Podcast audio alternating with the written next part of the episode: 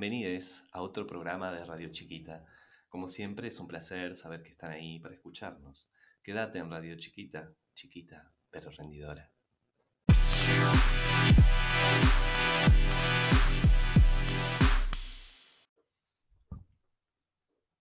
Hola, qué alegría de estar otra vez acá, tres viejos trolos desde Radio Chiquita. ¿Cómo andas, Carola? Oli, ¿cómo están? ¿Todo bien?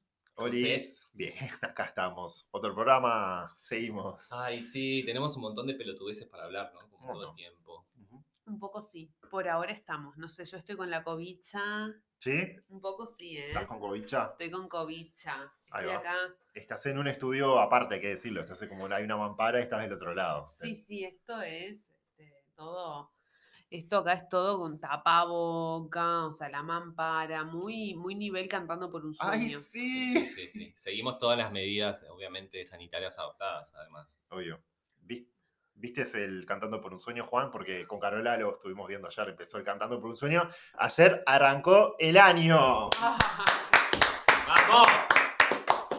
Bueno, no tuve el honor. Cuéntenme, me van a contar un poco. ¿Qué Obvio. pasó? Y pasó, pasaron muchísimas cosas. Arrancó el, bailan- el, el Cantando por un Sueño, que es una versión como bajo presupuesto del, de Showmatch, de Bailando por un Sueño. Bueno, con la conducción de Laurita Fernández, que estuvo muy bien, y con Angel de Brito. ¿Quién? No entendí, perdón. ¿Quién es? Angel de Brito es el conductor de LAM. Nada, todo, la misma bizarrada y terrajada argentina, desde el respeto, pero bueno, está un poco las, mi- los mismos personajes, Ángel de Brito, ahí, este, ahí con todo el, ay, furioso, estaba enfurecido porque claro, el carisma de Laurita Ay, Fernández. Team Laurita. ¡Tin Laurita! Para, no me digas que la obnubilaba. Un poco sí. Aparte él es chiquitito y es, co- es como periodista de espectáculo. Juan no tiene ni idea, estamos seguros. Es, No. pe- es- es chiquito, pero no es rendido. No, es malísimo. Es un conductor de, es un periodista de chimentos. Era, él era columnista del programa de Viviana Sarnosa. Ay, la odiamos. Me encanta porque yo no sé un sorete de esto y ustedes me ponen al día. Si, si llego todo el tiempo estoy con, bueno, ahora cantando. Perdón, pregunta de mi ignorancia. ¿Es uruguayo el programa o argentino? No, es argentino. Claro. Argentino. Ayer, por ejemplo, estuvo Carmen Barbieri. Carmen Barbieri, sí, Juan, ¿sabes quién es? Ay, sí, por supuesto. Amo sus peleas con Moria. bueno, Moria Kazan está en el jurado. Pepe Cibrián está en el jurado también, con olor a pichí. Ay, dicho Pepito Cibriani, No, no, el de no, no. ¡Habla, marica! Ese mismo. Y después está Karina la Princesita y Nacha Guevara. En el- o sea, es, y, y es en vivo. Y la tele en vivo Terrible. Terrible plantel. Ah. Che, ahora que se me vino Pepe Cibriani en la cabeza, por favor síganle el Instagram. Está del orto ese señor, es muy gracioso. Bueno, Mírenlo, hace cada boludez, pero te cagás de risa. bueno, Juan, y lo puedes ver en, en Cantando por un Sueño. No sé qué días va. Igual. Ah, no, ni idea. No, no, no sé mucho, no sé mucho. O sea, hacer, este, no, no sé, no sé. No te Bien. Juan, ¿y en, la, y la política qué pasó? Por nosotros, viste que estamos al pedo y vemos cosas del espectáculo, pero en la política, ¿qué pasa?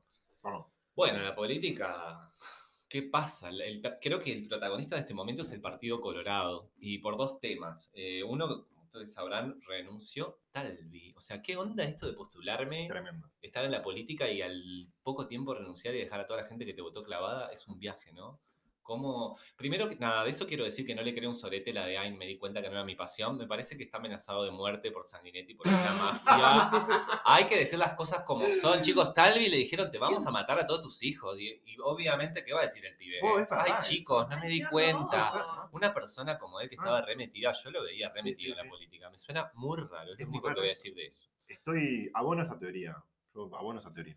Sí, no, le había, no, no había pensado eso. Obviamente es una teoría que- re conspiracionista, pero bueno, me encanta sostenerla. Es como Y decir que las vacunas tienen bebés abortados. Es bárbara. Pero está sin ningún sustento, pero es mi teoría. Está muy bien. Eh, bien, bien, bien. Mirá, no, no, o sea, no había pensado en eso. ¿Él tiene hijos, tiene familia?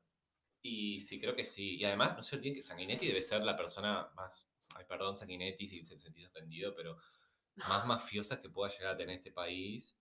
Y además es gran maestro masón. O sea que puede perfectamente agarrar desde ahí y decir, vos, no me gusta este pibe. Mándenle unas fotos de cuando se estaba cogiendo un chancho No. una chacra cuando tenía 22 y díganle que si no se renuncia a la política, publico la foto en los diarios. ¿Qué hace Talvi? ay, me di cuenta que no era mi vocación. Y sí, no va a decir, no, me mandaron una foto que me estoy cogiendo un chancho y la verdad que no tengo ganas de que lo publiquen. Tan Black Mirror que Black Mirror. da miedo. Obvio que lo saqué de ahí. Capítulo 1. Escúchame, ¿y qué más? O sea, está, ¿y qué, o sea, ¿y qué pasa con la política uruguaya sin Talvi? O sea, ¿era, ¿era tan importante como parecía o no? Bueno, yo, yo pienso que lo que hacía Talvi era un poco moderar la coalición, que no sea tan fascista, porque era lo más progre dentro de la coalición, porque Mieres es capaz que lo más de centro, pero Mieres no corta ni pincha, o sea, casi se funde el Partido Independiente, casi desaparece. Claro. ¿Quién es Mieres aparte? O sea, todo bien, pero está para hacer chistes, para mover las manitas, este, onda, no sé, No, cualquiera, total. o sea, es, Y suerte que salió ministro de Trabajo, porque era para nada. es que nada. está chocho. Claro. ¿Y por qué lo pusieron en el Minister- mi- Ministerio de Trabajo? Que es tipo un títere. títere. Yo creo que lo pusieron como para decir, mirá, vos que apoyaste la coalición con un partido que por más que ahora no sacó casi nada de votos, es un partido que ya estaba establecido, que lo, lo tira, digamos, un poco para el centro del espectro político ideológico del gobierno, y es tipo, bueno, quédate en este cargo y somos una coalición multicolor, porque para ser un multicolor hay que tener varios colores, no dos o tres. Entonces, bueno, son cuatro, genial, aporta desde ese lado. Y también porque es eh, bastante de centro y es un ministerio que lidia mucho con sindicatos y siempre hay conflictos en ese aspecto. Entonces, si ponías a, a un cabildante, no sé, de Manini Ríos o algo así, imagínate el quilombo que se te arma con el PIT-CNT. Creo que por eso. Bien, bárbaro. No, me interesó, me dejaste de lado con la de mm, Sanguinetti y Mafioso. Es que es, es, es- da miedo, ¿no? O sea, Ahí lo Sanguinetti- nombramos, no ay, algo. ay, no sé, va- yo Da miedo, pero ahora, mira, eh, quiero decir algo, en realidad yo lo requiero. Ah. ya estaba asustada, no, mentira, no lo quiero. Pero no quiero morir tampoco, ¿eh? Atención, si aparezco en una cuneta, ya saben quién fue, chicos. Sospechoso número uno. Ahí tenemos a Sanguinetti. Bueno, Tai, para terminar un poco con la política y no embolarla, lo otro que, ¿por qué dije que era el Partido Colorado el protagonista de este momento? Porque ahora voy a, me voy a sacar el sombrero y se me va a ver la calvicie por el Partido Colorado, por el señor Ope Pasqué, que presentó un proyecto de muerte digna o de eutanasia o suicidio asistido. Y estoy sumamente de acuerdo, quiero decirlo, que se estudie, que se estudie y se debata esa posibilidad. Basta de mantener personas al borde de la muerte sufriendo por un concepto de vida que, por favor, chiquilines. Bien. Igualmente también queremos destacar a- al señor Ope por la presentación del proyecto de ley para este, solamente, que solamente esté permitido el uso del lenguaje habilitado por la RAE, ¿no? O Ah, sea, esa no la tenía. ¿En serio sí, sí, eso? sí. Sí, No sabía. hace una semana, do- reventando 15 días, está la, el proyecto de ley. ¿Y qué sería eso? ¿Prohibiría el chiques? Y claro, eh, en realidad prohib- no, no, pro- eh, no, habil- no, no habilita el uso obligatorio del lenguaje inclusivo, por lo menos, o sea, eh, fundamentalmente en todo lo que son instituciones públicas. Que ho- a- eh, hoy, por ejemplo, hoy por- hasta hoy, Ujú. eh, to- los, los- los- los esta- los- las empresas públicas todas tenían que tener el uso del lenguaje inclusivo. Hablando inclu- hablar inclusivo no significa solamente el uso de la E y eso es fundamental entenderlo y Sí, tener sí, en sí. cuenta todo el tiempo. El lenguaje inclusivo significa eh, yo no soy eh, trabajadores, eh, yo no soy los, yo soy la y yo quiero que se me nombre como tal. Este, y no sé, hay un montón de palabras y podemos encontrar algo que se adapte y que nos incluya a todas y a todos. Eso. Bien. Y eso lo prohíbe. Claro, sí, porque no veo al Estado utilizando el todes, el chique, este. Que ta, ya yo sigo tirando para eh, productora, eh, ¿cómo era el productor o productora? No me acuerdo si era de chico, chica o chique. Chique. Eh, que anote ahí, yo quiero hablar y, y con esto la tira polémico, quiero hablar un día sobre el lenguaje inclusivo y para mí eh, no sirve para nada. El, el de la E, nada más. Ay, no, yo estoy se ha utilizado un debate. pésimo, se ha utilizado. para mí y tiro, tiro la, la- el balde de mierda y me voy.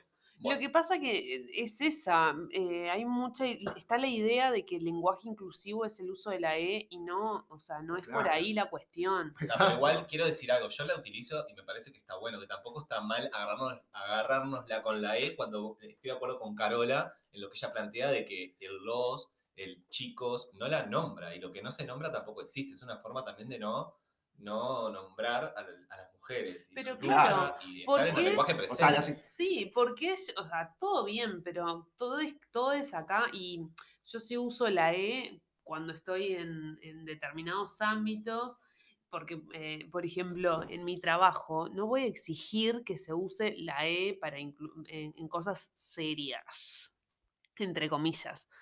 Este, pero, pero nada, ¿por qué tengo yo que, que sentirme incluida cuando se refieren a los gurises? No, porque cuando decimos, ah, sí, nos fuimos con los gurises, yo de- decía los gurises, si éramos gurises y gurisas. Y de repente ¿Y por qué si vos estás, decís, ah, sí, estábamos con las gurisas, automáticamente solamente pensamos en mujeres? ¿Y por qué yo tengo que eh, sentirme incluida cuando se nombran solamente al, al masculino y no vos no incluido cuando nombran al femenino? Onda, vamos a romper tam- también un poco eso. Total. Y además pasa eso que, que estoy de acuerdo contigo, diciendo vos puedes decir los gurises y de repente son cinco varones, eh, perdón, cinco mujeres eh, y un varón. Sí. Son los gurises, cuando en realidad tenían que ser las gurisas, en ese caso, por cantidad, por una cuestión matemática. Pero bueno, no enamoramos más. Es que si es por mayoría, si es por No, mayoría es patético. Eh, yo Sí, tengo una anécdota.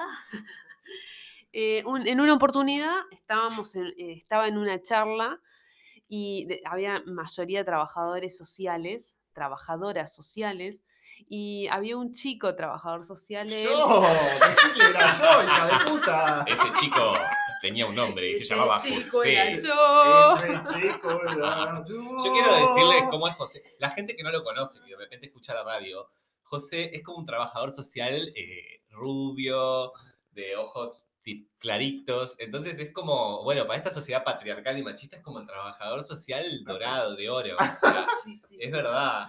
Es, un poco verdad, sí. Un poco sí. No, a, a mí esa- mm, ese recuerdo siempre lo traigo porque me pareció maravilloso. José se refería, estaba hablando del rol de, de- de los trabajadores sociales y en un momento dice, y ahí es cuando las trabajadoras, las trabajadoras sociales vamos y hacemos tal cosa, por ejemplo. no sé.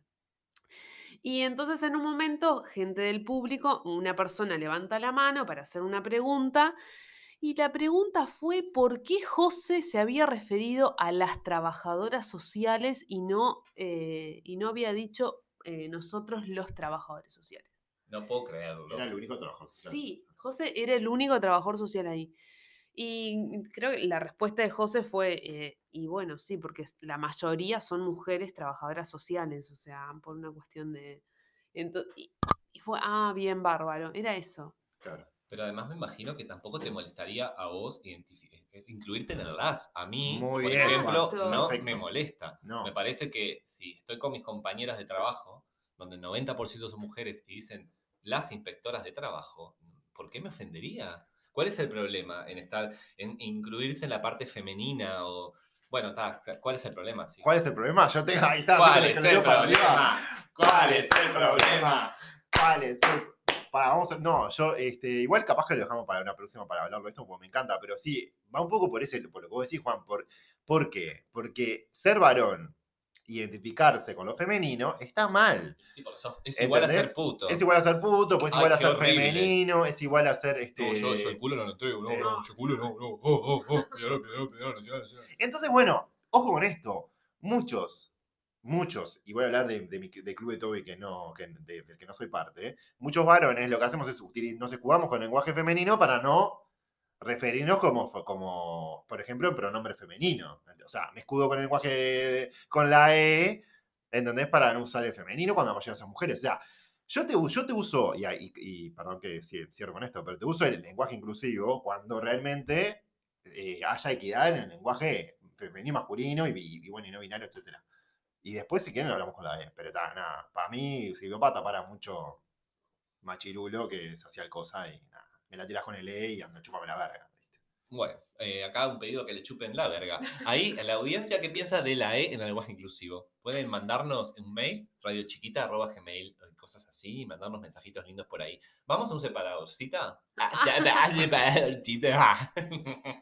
Perdón, estoy comiendo maní, fumando, fumando vino y tomando faso. es la realidad. Vamos a un separador y volvemos.